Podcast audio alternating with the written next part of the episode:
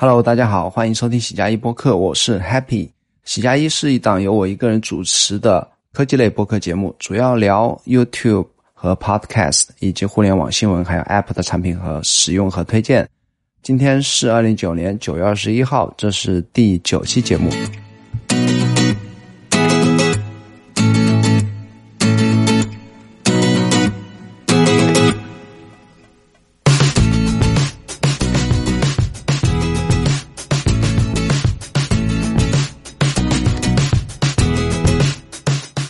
首先跟大家聊两个过去一周内发生的和播客相关的事件。首先是那个非常知名的科技类播客节目 Mac Power Users 在上个礼拜推出了它的第五百期节目，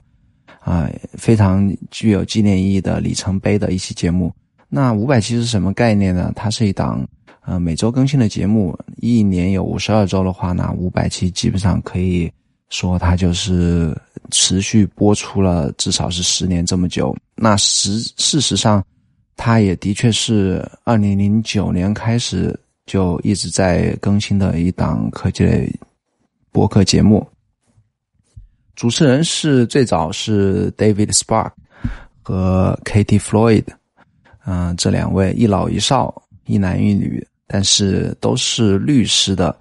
呃，职业的两位主持人主持的节目。那 Katie Floyd 最早是零九年的时候还在学校读书练法律，啊，嗯，Max Sparky 也就是 David Sparky，他是呃年纪比较长一点的，嗯，职业律师吧，当时也还在律师事务所工作。那可能最近两年他从律师事务所退出来，自己在 Home Office，然后同样也花很多精力在写书和录播课上。最早这两个人是在做录播课之前就认识，最早是在一个啊 Mac 相关话题的论坛里认识的。两个人都喜欢折腾 Mac 电脑，然后也都算得上是 Power Users，就是高阶用户。然后在论坛里也是来来回回的有很多的交流。然后最后两个人就决定开始要是不是可以录一档这样的一个节目，然后把自己的。呃，想法和一些一些嗯，值得分享的一些呃秘籍啊，通过播客的形式来分享给大家。那最开始两个人可能觉得啊，呃，感兴趣的话题啊，像比方说处理 PDF 文件呐，如何管理自己的邮件，如何备份数据啊，这种话题可能录个十期就差不多，这个节目就可以结束了。但是没想到呢，呃。嗯，节目推出之后呢，反响特别好，然后两个人话题也是一直一直有不断的在更新，然后包括后面也一直在邀请各路嘉宾来啊参加他们的节目来做一些访谈，所以这档节目呢一直就持续了十年这么久。嗯，我是从二零一三年一四年开始使用 iPhone 和 MacBook 之后开始。听这档节目的当时可能还只有两百五十期或两百三百期不到嘛，然后一直坚持的听到了今天，每一期都没有落下，啊，所以说对对这两个主持人也是非常的熟悉。那跟大家介绍一下，首先介绍一下 Katie Floyd，他是一个嗯语速特别特别快的，我我估计跟他。呃，是法律专业学生，或当然现在已经是一位地区法官，这样一这样一个身份是有关系。讲话特别快，然后思路特别清晰，嗯，不会像我说录播课这样有中间分有很多停顿，怎么样说呃啊，或者说语无伦次，那啊，或者说边说边想后面怎么讲的这样一种情况。他是从头到尾，好像就是好像，嗯，脑袋里面有一张写好的稿子一样的，反正说什么事情都是非常连贯，然后逻辑特别清晰。他当时一三年、一四年还是在学校读，呃，硕士还是博士啊？这个我有点不记得。然后呢，之后一八年之后，他就已经开始在实律师事务所实习，然后。一八年底还是一今年初，忘记是大概什么时候，大概三四十期前他就退出了这样一档节目，然后把那个接力棒传给了呃 Relay FM 的老板之一啊 Stephen Hackett 来接替他和 David Spark 一起继续主持这样一档节目。嗯，我知道他退出，然后看了他个人网站之后，他也没提他去干嘛去了。我当时是以为他去结婚生子了，或者说呃人生有什么变故啊？怎么变故他自己没提，但我也没有去太去继续想去挖他的个人隐私，就没太关注这件事这件事情。一直到我在准备这一期播客的材料的时候呢，我去 Google 了一下，那发现 K D。敲了 Katie Floyd 这个名字之后，他个人的网站其实是是停掉了。然后从 Google 照片里发现了一张，呃，非常熟悉，但是脸已经有一点发福发胖的一张，一个之前是一个呃大学女生的一个样子，现在已经变成一个成熟女性的一这样一张面庞，我还是看得出来是 Katie。然后我又点进去那张照片之。点进去相关的网页呢，可以看到，啊，它是一个美国一个小城市，那个城市可能我连发音都不会发。那个小城市的一个新闻，它就是说，Katie Floyd 被任命为那个城市的地区大法官这样一个网页。那基本上我就可以知道，啊，是一八年的事情啊，那就是说，可能 Katie 要。全职的，自从他开始要做这样一个大法官这一件，呃，比较神圣，也比较可能比较，呃，工作任务比较繁重的一个身份之后呢，没有没有更多的经验，也可能没有，啊，职业上不允许或者是什么原因吧，就只能是在那个时机点之后，你就退出了这一档节目。我个人觉得是非常可惜的，因为 KT。嗯，你知道女生像能够能够啊玩电脑玩的这么厉害，特别是很多呃使用场景从女生的一个角度来思考和发散的话，是呃对男性听众其实特别有意思，也特别有启发的一件一件事情。那如果 还是呃 K T 退出之后，有一个你一个男生和一个接替他之后呢，其实。呃，跟很多其他的播客节目，大部分呃科技类和 geek 相关的这样一些播客节目，就有点大同小异了。我个人感觉啊，啊，所以说我觉得 Kitty 退出是一件挺可惜的一件事情。不过他在呃这样一位非常厉害的人，能够在他的专业领域，呃，很快的就进入一个比较重要的一个角色，然后嗯，我觉得还是挺祝福他，也挺为他感到高兴的。那接下来聊一下 Max Bucket，这样，嗯，也是科技圈非程序员、非专业人士里面比较知名的一个一个一个主持人。当然，他自己也写了很多书。他喜欢用 OmniFocus，喜欢用嗯 One Password，喜欢由于他的职业。关系他有大量的 email 和 PDF 相关的一些使用的经验，然后他自己也写很多书，他喜欢用那个那个我忘记叫什么呀，keyboard keyboard master 还有一些就是专门那个用键盘快捷键来快速输入那个 app，我忘记叫什么名字，反正他喜欢用的 app 我大概都可以知道是哪些，然后他也。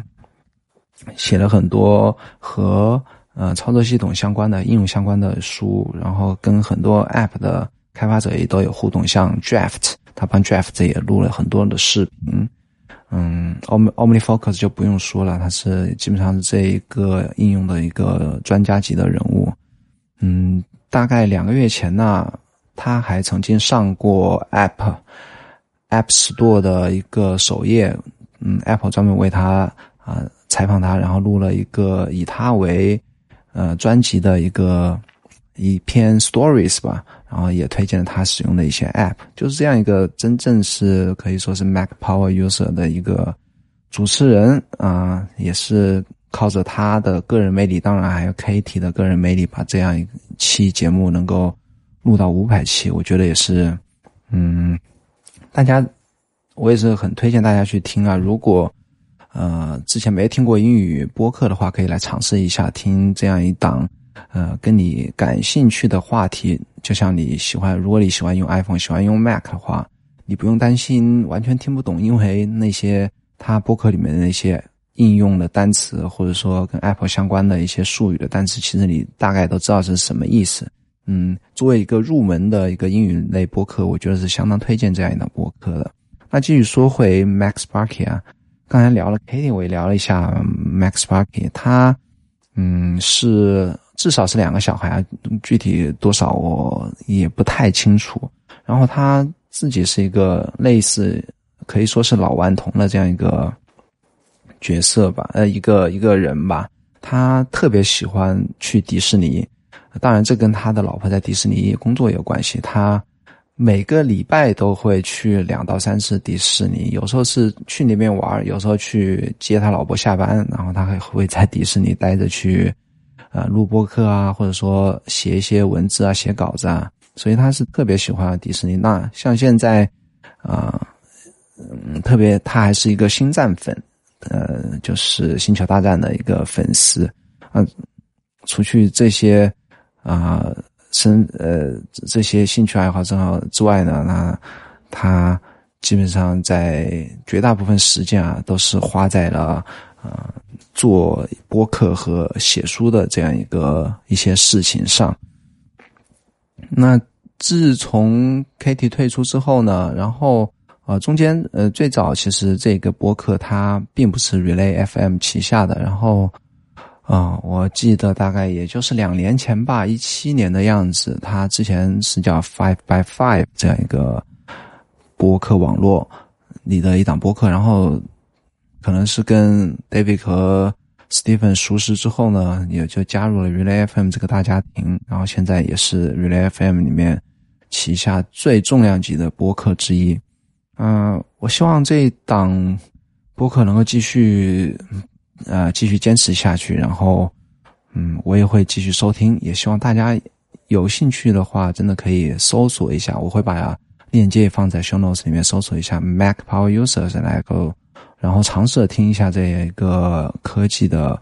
播客节目，你，我相信你会从中学到很多有意思的啊，关于 Mac 的和 iPhone 的使用的一些经验和诀窍。上周还有一件事情是跟播客相关，那就是我最喜欢的播客类应用 Pocket Casts 在九月十八号突然宣布所有的移动端免费，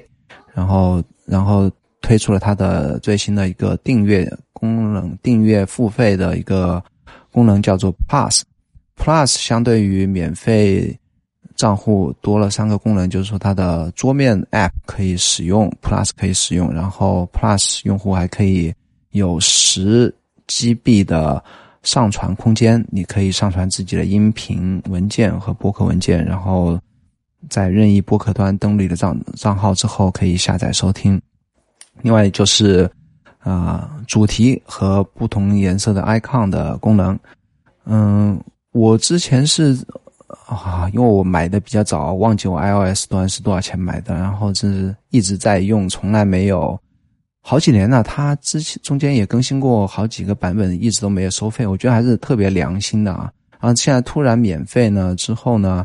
那我相信会给它带来更多更多的用户。但是，呃，Web 端 Web 端呢，我之前是啊，两年前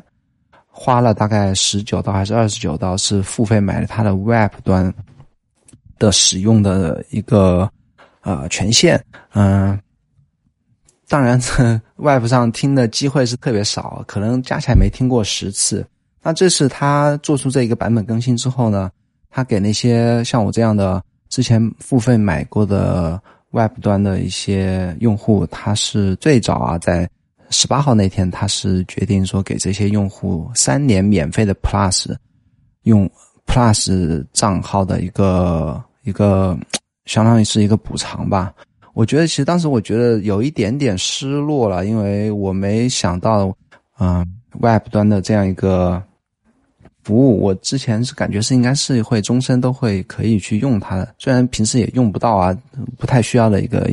一个一个 feature 吧。但是，嗯，现在突然告诉我我只能用三年了，我这还是有一点点小失落的。呃，我甚至想到了，我三年之后应该也不会去去继续订阅它的这个 Plus 的功能，因为它所说的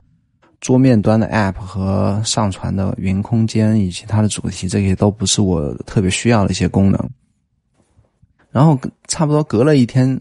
十九号、二十号、十九还是二十号，他突然也就发了另外一篇文章。叫做 We Heard You 是他 Pocket Cast 他们呃 CEO 自己发的，非常高兴的看到了他们是这篇文章讲了什么呢？他说啊，我听我们了解到了有些用户的反馈，我们决定啊，之前所有舍破过我们付费购买过我们 Web 端应用的这一些啊忠实用户，我决定我们决定免费的。让把你们升级到 Plus 为终身的 Plus 用啊呃用户这样一个权限，就是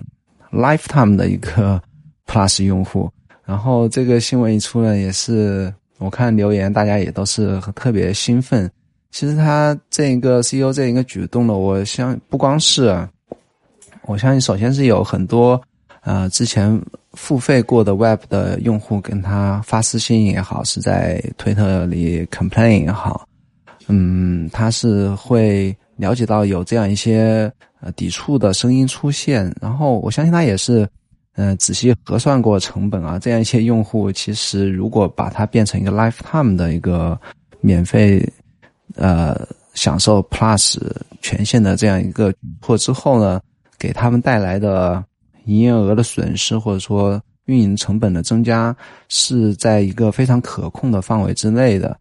特别是当 Pocket Cast 被 NPR 这个广播巨头收购之后呢，这一块的成本我相信不会对他们来讲不会是一个什么问题，反而这样一个举措呢是能够很大程度的赢回一些死忠粉丝的一些。一些好感，那这些始终粉丝呢？我相信就跟我一样啊，我是一直都有在推荐别人去使用这个播客 app 的。嗯嗯，如果说你把口碑能够继续下去了，对他这个 app 的推荐以及后续能够赢取更多人订阅它 Plus 服务，我相信这都是一件非常有利的事情。然后。我变成终身 Plus 用户之后呢，我也特别高兴啊！这两天也是时不时的会去 Web 端去点击我的头像，然后看到下面有一行字 Lifetime 这样一个 Lifetime Member 一个字样，还是看到起来还是很高兴啊！就和我之前使用的另外一个知名 App 的知名的 App 也有发生过同样类似的事情，就是 Day One 这样一个笔记类应用的 Number One 的一个 App。我之也是很早，呃，买过两次吧，至少它版本更新，买过两次它的，呃，iOS 端和啊，Mac App Store 端的版本吧。然后它在两年前，然后变成了订阅服务，也是比较良心的，是把。呃，这些我们这些老用户付费购买过 iOS 端和 Mac 端的用户，变成了一个终身的，也是叫一个 Plus 的一个终身的用户，可以，嗯，终身来一直可以添加日记。但是虽然有一些相相相比较于真正的付费用户、付费订阅用户有一些啊功能上的差距，但是呃，基本上的功能还是可以终身。免费来享受的，嗯，所以说这两个 app 我觉得都是特别在转订阅制之后，还是对老用户有个特别良心的一个举措，呃，也是推荐给大家吧。这两个 app 也都是我平时用的比较多的 app，就会跟大家聊一下我是如何使用这些 app。上周还有两件事情是跟我自己有关系的，首先是我的，呃。哔哩哔哩的视频被一篇文章引用了，是少数派上面有一个作者投稿，然后被刊登出来的一篇标题为“最适合设计师的笔记软件 Notion”。然后一杠少数派这样一个文章，引用了我的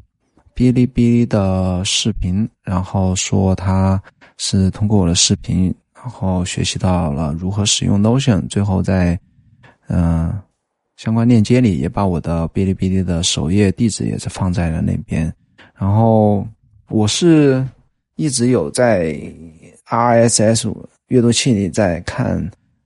少数派的文章，但是。在看到这篇文章之前，我就发现我的哔哩哔哩粉丝数突然在一天之内，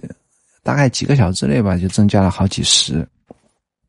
然后我再又看到，当时不知道什么原因啊，可能是我想是不是突然抽风了，嗯，那个视频又被哔哩哔哩推荐给很多用户放在首页上推荐。然后我在在那个 Reader Four 里，啊，看少数派的文章。看到这篇文章里面，突然看到 啊，果然是因为我的视频地址被引用了，然后才会导致了我这样一个访问量突然增大的一件事情。那我也是非常开心，也在推特上发帖子，然后感谢了这样一位作者推荐我的视频。但也也说明了一件一个道理啊，就是呃，做一个创作者啊，你只要。给社区或者给嗯某个群体吧，或者说给其他人能够带来价值，甚至不断的带来价值，那么你的回报就会是越来越多，然后你的声音也会越被越来越多的人听到啊。前提是你要一直坚持不断的啊，给大家创作有意义的内容，或者说有价值的内容吧。这样这一件事情也是对我的一个小小的鼓励。然后我最近说到 Notion 啊，我最近啊也在做一件一直想做但没做的事情，那就是我开始用 Notion，我建立了一个 database，然后收集啊喜欢听的日本音乐不也不止日本吧，喜欢听的音乐人，但是不太了解他们的这个人或者他们的背后的故事，或者他呃整个音乐的。音乐出道到现在的一个，嗯，推出专辑的一个脉络吧，或者说一个整个艺人的一个历史，我都是不太了解。什么意思呢？就是说，现在我一直在之前像之前用网易云音乐，现在用 Spotify 来听音乐。嗯，我相信很多人跟我一样啊，嗯，除了听自己之前就一直喜欢的一些艺人之外呢，也会听一些。啊，这些平台推荐给你的歌单，特别是 Spotify，它为你的口味会打造六七个歌单，然后没事，我基本上大部分时间都会去听这些歌单。歌单里面有很多很多歌，的确是符合我的口味，我也喜欢听，然后也点的收藏。但是，特别是日语歌啊，我只知道，有时候连那些歌名是基本上不可能全部都记得。然后歌手有时候只是觉得这些歌手的名字很眼熟，但是没有。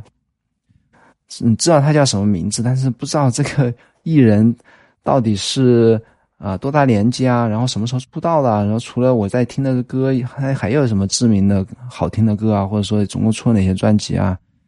就完全不像我们在小时候就是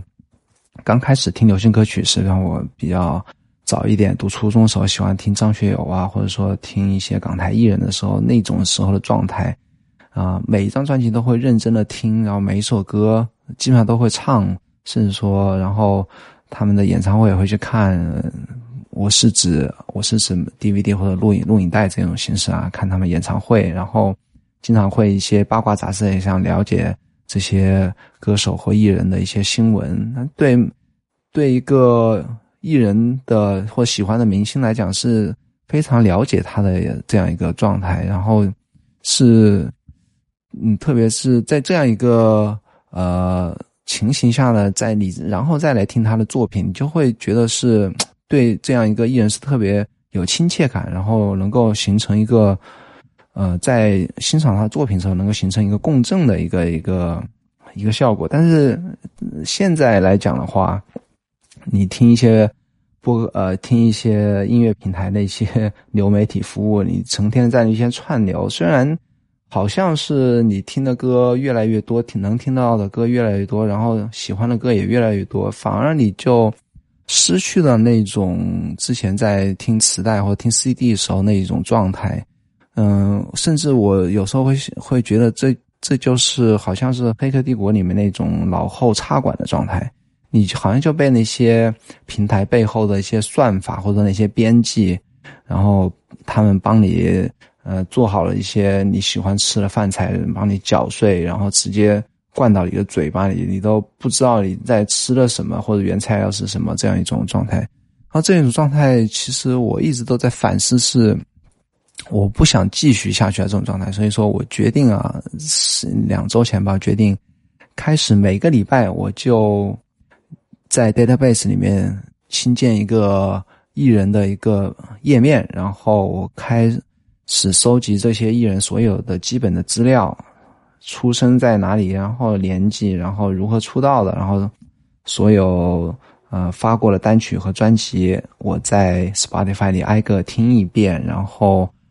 呃，相关的一些视频、演唱会现场，我也会去 YouTube 来看。然后一个礼拜之时间之内，我只关注一位歌手。然后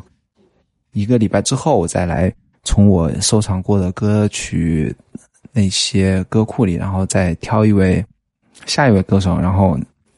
这样就每个礼拜，然后好好的来欣赏一下。自己喜欢的一个艺人，然后好好的了解一下自己喜欢的一个艺人，然后以这种形式来继续的啊听音乐。我觉得这样，嗯，听音乐这件事情，除从最开始的啊变成一个慢慢变成一个背景音的一一个功能，呃之外呢，然后嗯，我觉得是开始变得。就是有意义的一点，然后正好在两三天前，啊，李如一发了一篇文章，他我觉得跟我在这样，我觉得跟我这样的做这样一件事情的想法是有点不谋而合。他的文章的标题是 “Disc Unit” 的广告文案，“Dive into Music”，啊。Disc Union 是日本的一个大型二手片、二手唱片连锁店，还有一段英文的广告文案。嗯，具体内容呢，其实意义就是说，你现在听这些流媒体啊，其实根本就是就像我之前讲的，你并没有真正的在欣赏音乐。只有你从实体、实体唱片购买一张实体唱片，然后把它放到 CD 机里，然后边听边看一下欣赏。呃，唱片封面，然后做这样一件物理，真的是呃 physical 的一件事情，才是真正的是一个沉浸去、沉浸到音乐里去的这样一种状态。那其实跟我虽然我呃呃也我说我没有买，还是没有买实体唱片啊，但是我用手敲一些文字到我的 Notion 笔记里。然后复制粘贴，然后去各个地方收集艺人的一些资讯和看他们视频。然后，其实这些动作也是一个 physical 的一些物理的一些动作。而只有这样的一些一些，我觉得啊，跟这篇文章契合的地方，就是真正的是，呃，要反 AI、反算法、反脑后插管的这样一种状态。啊，是我们觉得我，我觉得值得我们来反省，要不要去这样继续的在数字消费的这样一个时代，然后有一点自我意识的一个觉醒的一些呃动作，然后我觉得是不是每个人都可以来尝试一下？其实今天最主要的话题是。九月十号的 Apple Event，我想聊的一个最重磅的一个话题。那前面三个三个话题已经去掉了半个小时时间，那可能留给后面的，我不想拖了太久啊。我估计大家每次看到四十分钟、五十分钟一期的播客，加上我的有时候语速不太通顺啊，连我老婆有经常推、经常批评我，就是讲话有点结巴，然后语句都不太通顺。如果还是这种状态，然后大家看到时间特别久的话，会不会就越来越不太想听我的播客。啊，我觉得以后啊，尽量把时间那个压缩的紧一点，然后讲话节奏快一点，然后废话少说一点。那接下来就跟大家快速的聊一下这次的苹果发布会啊，我自己的看法以及我自己哪些想买，或者说嗯，准我自己对这些发布的啊新机型以及服务的一些自己的想法。首先聊一下，就是 iPhone 十一和十一 Pro。嗯，我本来是打算购买一个呃单反或者说无反相机，专业一点的无反相机。嗯，像之前甚至已经去佳能的体验店去把玩过了 EOS 二这样一个无反全幅全画幅的数码相机。嗯，大概是准备是在年底来进行购买的吧。但是后来想了一想，其实现在数码的产品我自己都不是太想买。首先它挺占地方的，然后买完之后你要买转接头，因为我之前是玩过数码相机，后来也有把所有一些相机镜头已经出掉一部分了。现在又再次买购买相机，我也还是有一点有一点担心，就是很这需要很多地方来放这些东西，包括箱子、盒子、相机镜头啊。想想就是有一点，有点害怕，嗯，不太，也不太想下定决心去做这样一件事情。当然，我我忘记说，我买数码相机的目的是因为我想做一些视频来上传到 YouTube 和哔哩哔哩，所以说这个对我来讲算是一个算是一个刚需。为什么不拿手机录了？因为手机它在家里的时候呢，它的暗光是特别差的，然后它手机的感光元件尺寸的原因，它其实画质是不太。不太，嗯，让人觉得可能不太专业吧。所以说，我觉得一个稍微专业一点的数码相机还是特别有必要。那这次十一 Pro 发布之后呢，我在发布会上看到了一些啊暗光下的一些拍摄的视频效果，以及它的很多厉害的功能，像比方说前后摄像头可以同时拍摄这样一些功能，我觉得特别有意思。甚至我觉得。买一台十一 Pro 或者十一，然后用就用它相机呃手机自带一些摄像头，我觉得都足以满足我现在的这样一个啊粉丝数其实不太多的一个频道的一些呃拍摄的任务，所以我决定啊，嗯，虽然我现在用的十是性能是完全够用的，我还是决定想买一个十一 Pro 或者十一，嗯，来代替我之前曾经考虑过的。佳能的 EOS R 的这样一个解决的方案，这是我对这次新发布的十嗯 iPhone 十一的一些一个看法。然后现在那个 Apple Watch 发布了第六代，我自己在用的是哦 iPhone 呃 Apple Watch 应该是第五代，我现在用的是第三 Apple Watch Three。我这个 Watch 应该是不太会去换的，因为。我现在 Watch 上也所有的 App 都几乎都没装，然后它对我来讲，除了一个是一个计时的一个功能之外呢，它就是其他的就是，嗯，搜一下和手机同步的一些通知，比方说看短信啊、微信啊，或者说一些其他 App 的一些通知，可以同步在手机上呃 Watch 上来看。我之前曾经用 Watch 去啊放一些播客在上面，然后用。Like Run Plus 就是出去跑步的时候，只用带着手表，然后连上蓝牙耳机去运动。后来发现，呃，因为跑步的话，双臂一直要摆啊。我试过用它原配的运动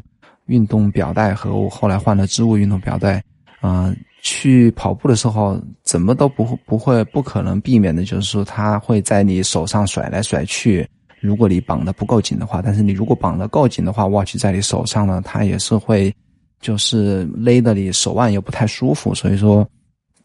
我基本上没太用 Apple Watch 去跑步的时候去用。那打篮球就更不用说了，不可能是带着手表去打篮球，别人也不会愿意。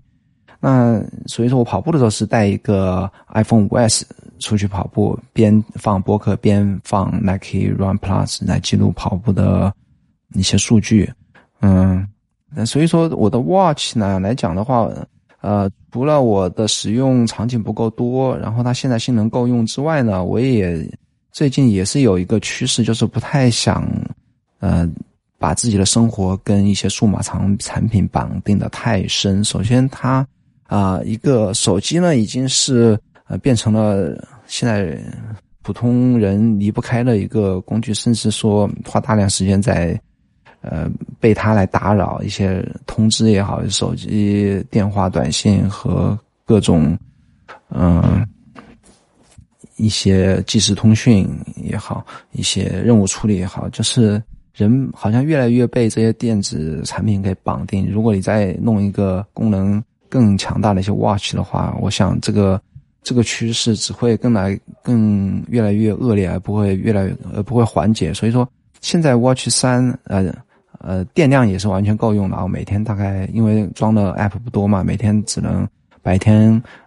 只用了掉百分之三四十的电，是完全可以撑到一天的时间。所以说。性能和电量都足够的情况下，我根本都没有打算升级它的，啊，它的一个动力吧。再加上现在已经两代过去了，我现在如果在闲鱼上卖它，我估计也卖不出什么价钱。然后其实还有一个，这样一个这一块 Apple Watch 三对我有个比较有纪念意义的事情呢，就是我是这块 Watch 是在啊已经。呃，已经关张的全球最后一家 Apple Watch 实体店，也就是新宿伊势丹 Apple Watch 实店购买的。嗯，他这家店是应该是最后一家 Apple Watch 专营店被关闭的，是一八年的时候的事情。我是一七年一七对一七年十一去日本东京旅游的时候买的，当时是准备是在啊涩谷的 Apple。专卖店去买这样一块 watch，后来由于那天去涩谷的时候没有带护照，没买成，然后第二天去伊斯丹的，正好伊斯丹楼第一楼有一家 Apple Watch 的专营店，也是全球若干个呃 Apple Watch 专营店之一，是放呃周围都是奢侈品品牌，然后夹在中间的一个不大不小的一个店面的，当时。购买了一块这样一个 watch，然后也是享受了日，嗯，伊斯丹比较专业的一些，呃，热情的服务员的一些服务，全部帮我装好以及设置好之后，才让我离开。嗯，所以说这样一块 watch，能够在一个已经成为过去历史的一个 Apple Watch 专营店购买了一块 watch，我觉得留下来也是挺有意义的一件事情。啊，接下来聊一下 Apple 的推出的几个服务。首先是 Apple TV Plus，嗯，我是不肯定不会去订阅的。虽然，当然它也没有不不太会在中国去推出啊。嗯，我不订阅的原因是没有时间看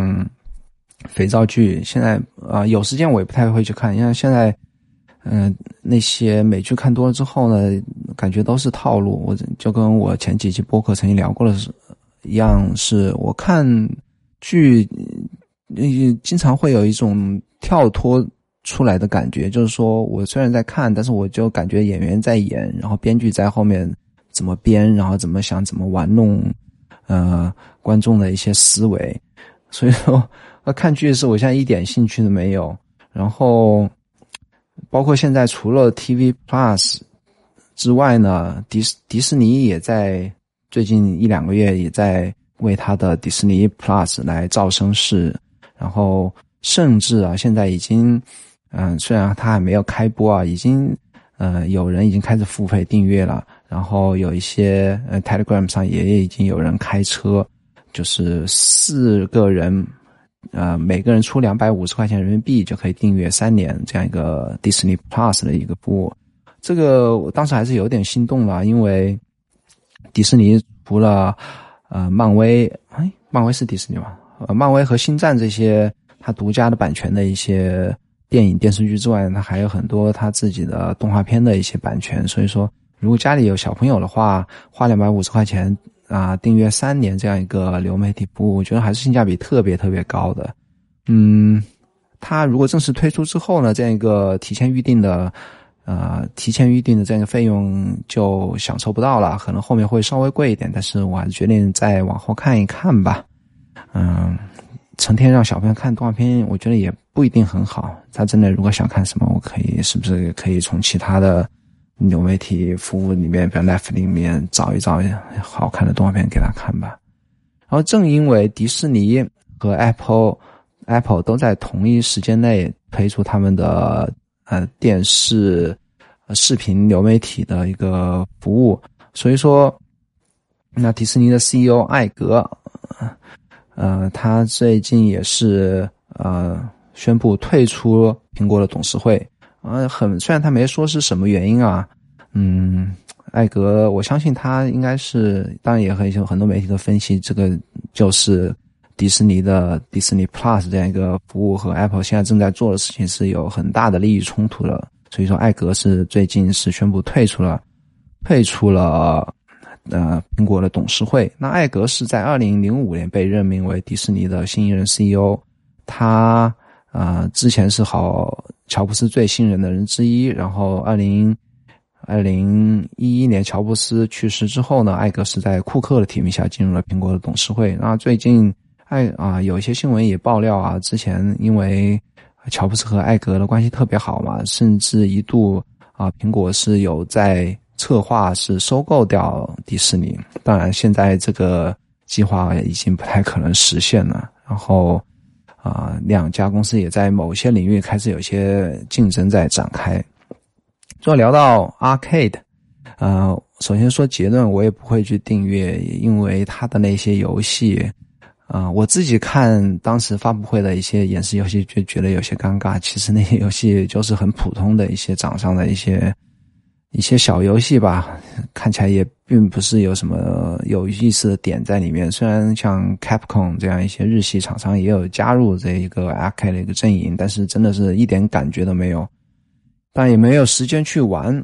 嗯，现在我的手机其实已经收到了它 Arcade 的一个提前，啊，也不说提前吧，它现在已经放出了一部分少部分用户可以去开始，嗯。已经开始可以付费 R K 的一个订阅的一个享受这样一个服务，哦，我还没有去试。他说是可以让我免费订阅一个月是试用期，嗯，我在考虑要不十一小长假空的时候我来订阅，我来试用七天看看，看是不是真的那一个好玩的游戏都没有。啊，我也听一些播客主在聊的时候，基本上嗯没有 没有人会愿意去订阅这样一个服务。啊，他们也说，除非是真的是，啊，有一两个特别好玩的游戏，然后口碑特别好，他们才会去考虑考虑来订阅这样一个阿开的一个服务。嗯，这个发布会被很多人吐槽是完全是没有没有什么特点，没什么没什么啊爆点和亮点的一个发布会。很多文章呃也在事后说什么 Apple 要完蛋啊怎么样，但是。因为这次苹果产品新的 iPhone 的售价是比之前一都要便宜，差不多一千块钱左右。所以说这次最近一个礼拜来看的话，预购的和是销售情况是状况是特别好，特别是一些新推出的像墨绿色的墨绿墨绿色的 iPhone 十一 Pro 的话，基本上都是卖断货了。呃，京东上面也说是比去年同期要销量增了五倍。嗯，所以说，你说库克，乔布斯走了之后，库克只是一个只知道一个看财务报表的一个 CEO，你怎么吐槽他也好，但实际上苹果的股价是还是